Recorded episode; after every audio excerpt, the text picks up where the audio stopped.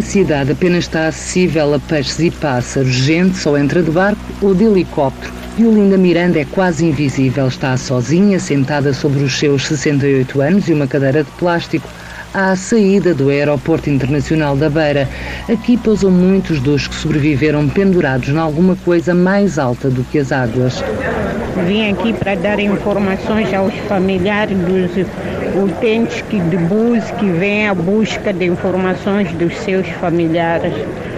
Aparecem irmãos, tias, sobrinhos que procuram os seus familiares.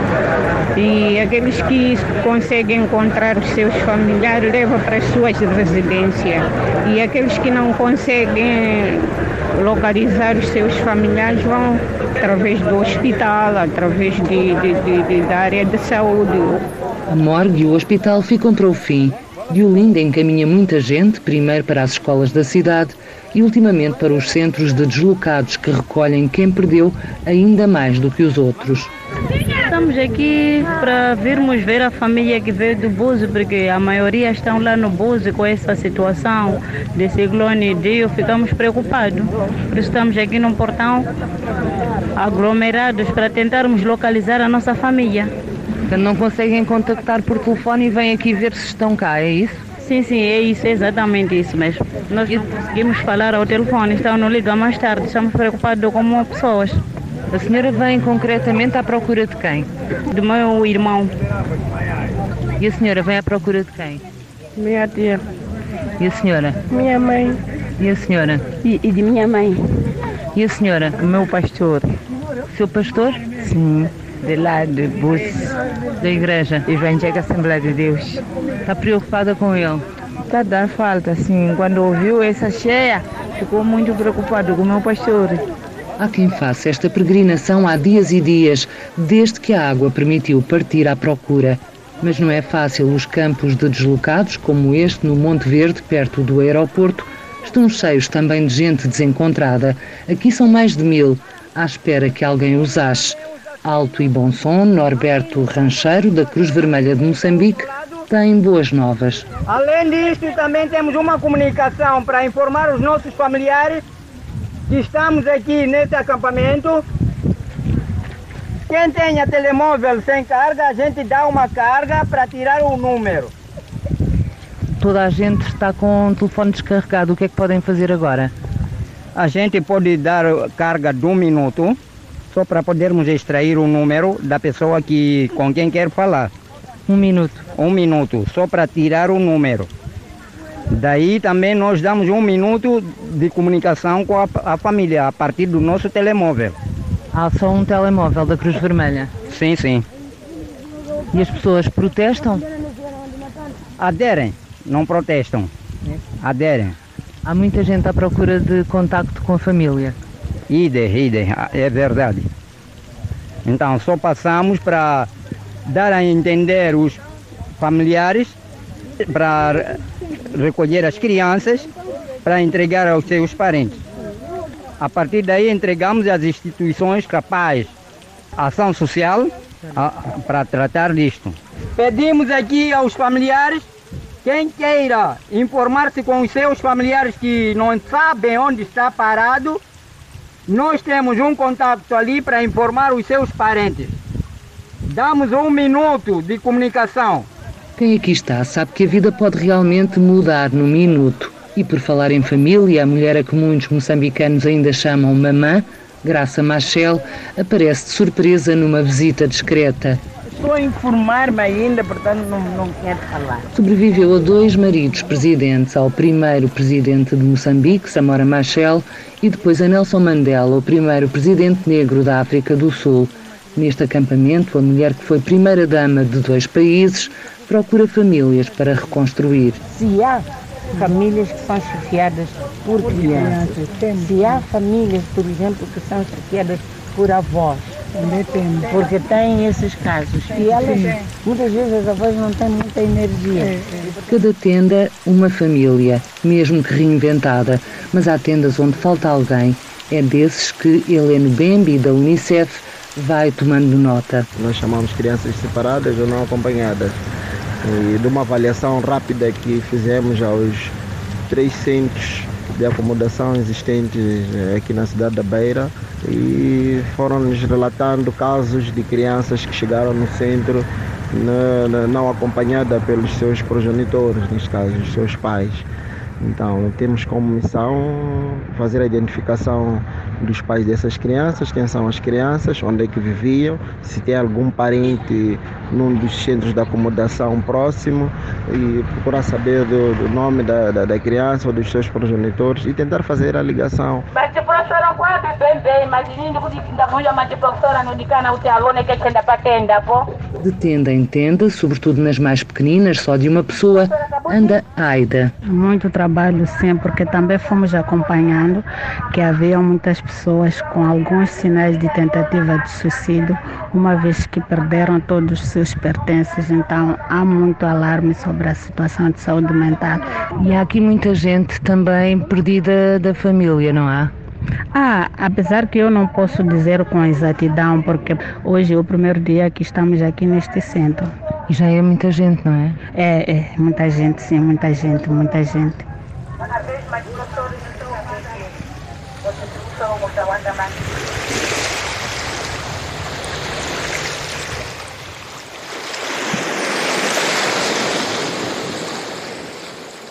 Por um momento, a Praia Nova parece ser no Mediterrâneo, apinhada de embarcações adaptadas ao transporte de pessoas, pessoas que são despejadas de qualquer maneira no areal.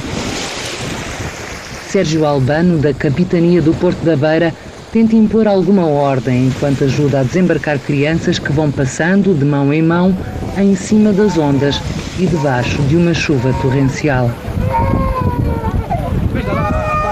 É, é, é tipo ajuda, esse, esse barco de pesca e algumas chatas estão a fazer essas travessias para ajudar a população que está a ser evacuada de lá para aqui. Tem dias que às vezes chega a 70, tem dias que chega a 60, então varia. É num destes barcos de pesca que Helder, professor de matemática, consegue um lugar à boleia. Vai ao contrário, vai para ficar na ilha em que se transformou a Vila de Buzi, muito para lá deste mar. Vou a Buzi, socorrer minha família, esposa e um bebê. E também estão lá, sobreviveram, tudo arrasca, sem condições favoráveis para se alimentar, sem nada. Então, levo aqui uma comida para socorrer aquela gente. Estão há três dias que não comem. Ao fim de umas duas horas de aguaceiros, aparecem o sol e as margens do rio Buzi. O professor Helder torna-se zoólogo e marinheiro. Os bancos acabam aparecendo de um ponto para outro. É preciso fazer muita leitura desta viagem, não é? Para ver onde que dá para navegar, onde que não dá para navegar. Aqui no meio do rio é muito perigoso em relação às margens. As margens do rio é lá onde, se calhar, o barco pode andar sem muitos problemas. Flutuaram muitos animais aqui, caso do gado bovino, cabritos também flutuaram aqui no mar, a, a busca do sossego, não é? Estavam, estava tudo alagado, tudo com água, então o gado ficou também sem onde estar. Mas foi arrastado pelas águas? Foi arrastado pelas águas e acabou parando aqui. Vem de muito longe esse gado que a gente acaba vendo aqui no, pelo caminho. Vem de quase 40 ou 60 quilômetros dessa zona daqui. Os bois ficam para trás na terra encharcada, mas também os pelicanos e os macacos felizes por recuperarem os ramos. É tudo tão extraordinário que por um momento parece que estamos num documentário sobre vida selvagem. É nessa altura que o professor Helder explica por que motivo há uma coroa de vasilhames de plástico amarelos na copa de uma mangueira com 3 metros de altura. Foi essa zona aqui onde algumas pessoas sobreviveram por cima das árvores. Quer dizer, não havia mais outra saída, só era subir as árvores para sobreviver. Como é que as pessoas, eh, portanto, as pessoas foram eh, retiradas desta margem para aquela? Foi através de chatas, canoas. As chatas são pequenas embarcações, como é caso da canoa, estamos aqui a ver. São troncos escavados. Sim, sim. Também troncos, como o caso de bananeiras, juntavam para fazer uma pequena embarcação só para escoar produto, pessoas, como não, assim.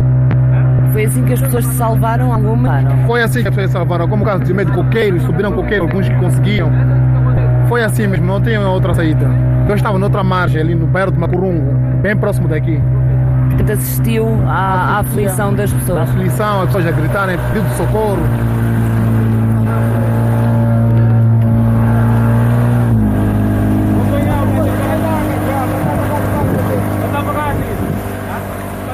Mal o barco encosta em Buzi, Elder e as suas sacas desaparecem. É grande a confusão no que resta do cais apinhado. Deixa a criança sair, vai entrar!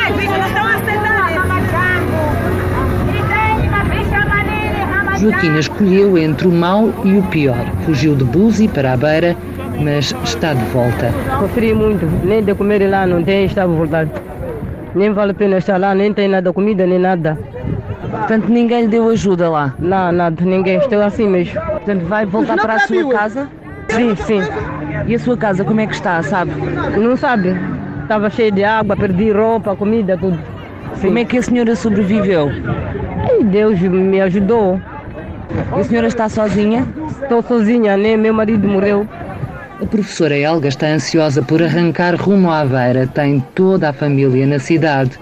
Aqui sobreviveu dois dias no telhado da escola da aldeia, palmilhou mais de 10 quilómetros de água e lama e está há demasiado tempo sem comer. Ficamos dois dias em cima do teto, então quando começou já a baixar a água, quando conseguimos ontem descer, conseguimos levar as nossas bagagens, mas onde que nós passávamos também a água chegava até no peito. E agora como é que vai ser? Não sei, mas estamos à espera desses navios. Essas chatas dizem que estão a carregar e amarrá-la, não sei dizer, porque aqui não é dinheiro, não, tra não tem.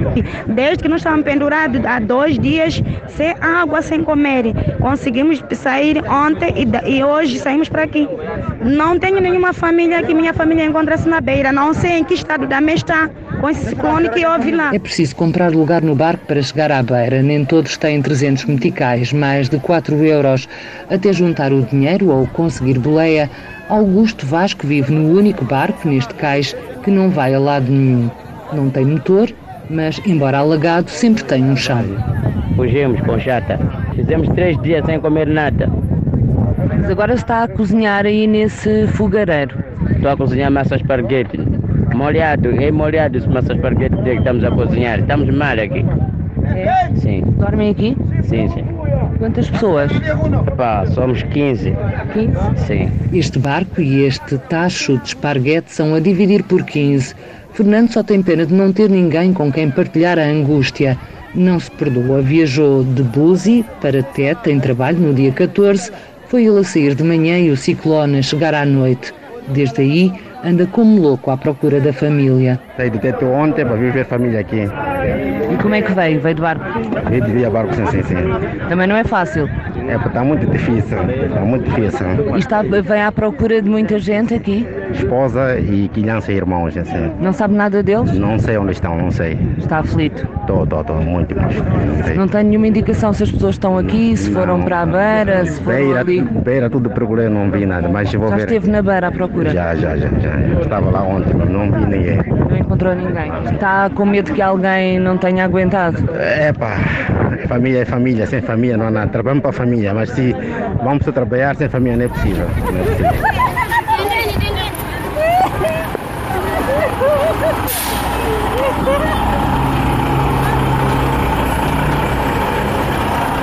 O primeiro sinal de que a vida pode um dia voltar a ser parecida com o que foi está ali à mostra na rapidez com que os chineses recuperaram parte da estrada que colapsou com a força das águas. Os caminhões fazem fila em Nhamatanda, mas a carga é o que menos interessa a muitos dos camionistas que esperam há uma semana. Feliciano que o diga. Eu venho de Zimbábue. Nem sei o que, que me espera na beira. Ciclone todo passou, eu estava na estrada. E não conseguiu falar com ninguém, não sabe nada? Porque houve cor de rede. Ficamos sem contacto com a beira. Não tenho como carregar o meu telefone. Assim não tenho ainda informações. Está preocupado com quem? A família, por acaso. A família. A família. Toda a família está na beira. Eu sozinho que estou fora da beira. Tenho... Há quanto tempo é que está fora? Eu saí da beira, ora cá vejamos, dia 12. Um pouco antes do, do ciclone? Muito, muito, muito pouco antes, porque o ciclone foi dia 14 ou 15, 14 para 15. E agora quando chegar à beira, o que é que vai fazer a primeira coisa? Logicamente, primeiro é ir ver a família. Eu vou parar o caminhão, dou uma saltada para casa. A partir daqui, Nhamatanda, a estrada ficou intacta, mas nem por isso chega ajuda. Quem foi desaguando nas beiras da estrada, adultos e crianças, estendem pratos como quem estende a mão. A estação de caminhos de ferro de Tica, que parece congelada desde a época colonial, transformou-se num refúgio de famintos. Está a passar mal com fome mesmo. A água acabou, chuva acabou, vento acabou. Estou aqui, está a passar mal com fome. Na zona não tem casa. Tudo casa caiu. Isso acabou, passou, né? Mas nós estamos sempre com fome. Fome mesmo. Dinheiro não temos. Dinheiro não tem. Não estamos a trabalhar. E não há machamba também. Machamba já foi na água. Pela primeira e única vez pedem-nos dinheiro e comida em Tica. A fome alimenta-se de dignidade. De ambos os lados da Estrada Nacional 6 há ainda muitos campos inundados. Boa parte da cana-de-açúcar foi colhida uma semana antes do ciclone. O armazém da açucareira de Moçambique, em Mafambice, é que viu voar parte das instalações. Albertina Ludrino, diretora de desenvolvimento comunitário da empresa, admite que se percam milhares de postos de trabalho.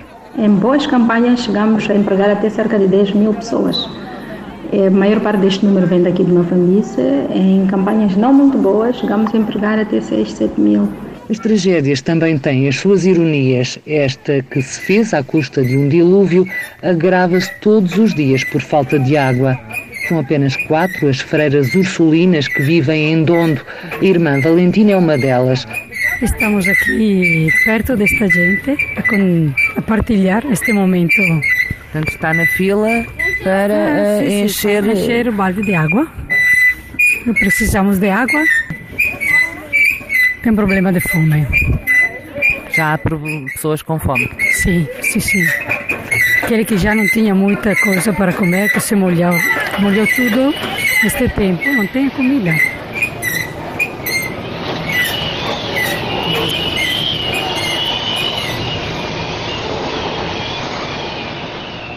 Serão os 2.500 os portugueses na província de Sofala.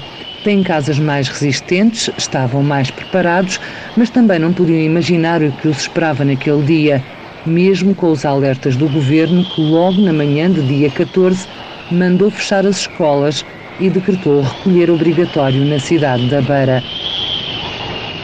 No dia 15 não se sabia onde estavam dezenas de pessoas da comunidade. Carla começou a procura através de um grupo criado na internet. O meu marido, como estava em Maputo e ficou retido em Maputo, criou um grupo, Rescue Beira, e portanto as pessoas que estão do lado de lá vão dando informação. Eu, eh, assim que tive mais, portanto telefone e internet, comecei a receber as mensagens deles e os pedidos de localização dos seus familiares e é com essas informações que vou indo à procura das pessoas. Mas que é de rua em rua, porta em porta? Sim, vou com o meu carro, eh, muitas das vezes dizem mora na rua X e não tem mais nenhuma informação. Carla foi durante dias a fio uma das figuras mais assíduas na ponte do aeroporto, o único local onde havia rede telefónica e para onde se mudava durante alguns períodos do dia uma parte da população da Beira. Medidas desesperadas que, sabe Joaquim Vaz, valeram muitas vezes a pena. As pessoas estavam em cima de um telhado há um dia e meio, eh, conseguiram um momento de rede, mandaram uma mensagem de voz a alguém e esse alguém passou a palavra até que entregamos a quem sabe resolver isso, não é? Quando é que tiveram informação? Agora mesmo. Portanto, e onde é que estavam essas pessoas? No Buzi, numa quinta no Buzi. Portanto, estavam eh, impossibilitados de sair, estavam em cima do telhado há um dia e meio. Outros nunca perderam o pé, mas perderam tudo à volta. Carlos Miroto tem 71 anos, mais de 50 passados neste país. Muitas perdas, muitos recomeços, mas este de que fala no aeroporto da Beira, prestes a ser repatriado, vai custar mais. Regressa a Portugal para fazer outro remendo no coração, mas a vida fica aqui. Tenho que voltar mesmo porque a minha vida está aqui. Eu lá em Portugal o que é que tenho? Lá em Portugal o que tinha em 2017 foi tudo com a chama. Sério? Sim. E quando lá cheguei à procura de algum apoio, disseram-me que não, o senhor não é residente aqui. Herdeu uma casa dos meus falecidos pais, herdeu tudo quanto era eucaliptais, pinhais, tudo, desapareceu tudo. Santa Combadã. Portanto, isto só vem uma desgraça a confirmar a outra. Carlos perdeu quase tudo em dois países. Dominique, neto de moçambicanos e de portugueses, veio da África do Sul salvar gente na terra dos pais. As pessoas que já faleceram e caíram dentro da água foram comidos por um crocodilo ou foram levados lá para fora para o mar. E é muito difícil encontrá-los assim. E como a água está cheia de, de lixo e matope, não se vê nada bem do ar. Mas há, uma, há um caso já que eu saiba que uma miúda foi salva, trouxeram para cá e perguntaram onde é estão os teus pais. Ela disse que os meus pais foram levados por a corrente. Ela tem sete anos. Mas resgataram a, a criança? Sim, uh, resgataram a criança, agora a criança está num centro aqui na cidade de Beira, onde uh, Nações Unidas criou um centro para os miúdos e as pessoas que não têm familiares e casas para ir. Yeah. Se quiser tomar café, vai falar com minha mãe. Levanta, bater as palmas, um, dois, três, um, dois, três. Senta, bater os pés, um, dois, três, um, dois, três. Manuel Jerimoi trabalha há 20 anos na morgue da cidade da Beira. Houve uma tristeza para um casar que perdeu três filhos, não? Sim. Morreram de uma vez, caíram sobre o, caiu a parede sobre eles. Uma tem quatro anos, que é o rapaz, e as duas crianças são meninas de dois anos. Parece que são gêmeas, não sei dizer. Sim. Sim. E o senhor deu entrada a esses corpos? Sim, deu entrada e saíram ontem para funerar. Mela, melacia, se se assim não faria. Neste ofício de registar a entrada e saída de corpos, Manuel admite que pode ter havido dias piores, talvez durante as epidemias de cólera, mas não os viveu. E, ah, esta semana foi difícil, não foi um serviço normal, foi anormal, porque a demanda foi demais, tanto a entrada e tanto a saída. E como é que o senhor se sentiu? Eu senti triste, né? Porque os que entram são meus concidadãos, né? Algumas são minhas famílias e alguns são parentes. Assim. Conhecia algumas das pessoas que morreram? Sim, alguns foram meus vizinhos, né? Perdi um chamado José, que é o meu sogro. Sim. E depois um vizinho, não consegui identificar o nome dele, mas é um vizinho caiu parede sobre ele. Foram mais de 100 corpos numa semana, só de pessoas que morreram na cidade e só de vítimas do ciclone, porque logo a seguir veio a chuva que fez da Beira uma ilha, tanto para os vivos como para os mortos. Mesmo assim, constata o vereador José Manuel Moisés, a enchente de corpos esgotou a capacidade da morgue. Não posso precisar exatamente quanto, mas acima de 100 corpos. Portanto, como, é que, como, é, como é que conseguiram? Não se consegue gerir, não é? Ah, de fato não se consegue gerir, porque a nossa capacidade de morgue, da morgue tanto é de um corpo por cada gaveta e chegamos a, a, a, inserir três corpos em cada gaveta. É só de imaginar, eh, portanto, a demanda dos corpos foi tão maior que até chegamos a ter outros corpos fora da gaveta, razão pela qual nós estamos a apelar aos familiares para que o, o, enterro fosse feito, portanto, rapidamente, com muita celeridade, para evitar a decomposição dos corpos, visto que, eh, por falta de energia elétrica, estamos a assegurar a conservação dos corpos através do gerador. Mas o gerador também não consegue funcionar sempre. Uh, Devido à capacidade tempo. do gerador. O gerador tem uma capacidade de produção, de, digamos, tem uma certa potência podemos assim dizer, que não cobre eh, todas as gavetas ou todo o sistema de frio, razão pela qual eh, está-se a fazer eh, esse processo de, como posso dizer, de gerir o, a morgue fornecendo a energia por partes. Entre quem desapareceu nas águas, enterrado nos locais de origem ou devorado por animais, muita gente terá morrido tão anónima como viveu. E nós podemos contabilizar esses que vêm à, morgue, não é? Em termos numéricos, não em termos de identificação de quem, portanto, se tratava, mas em termos de registro ou identificação das pessoas eh, pelos nomes, vai ser difícil por causa exatamente desse déficit de falta de registro. Nunca se saberá ao certo quantos nem quem morreu nestes dias de março de 2019 em Moçambique. Mas a vida tem tiques de persistência. Eu fosse passarinho, voaria para casa.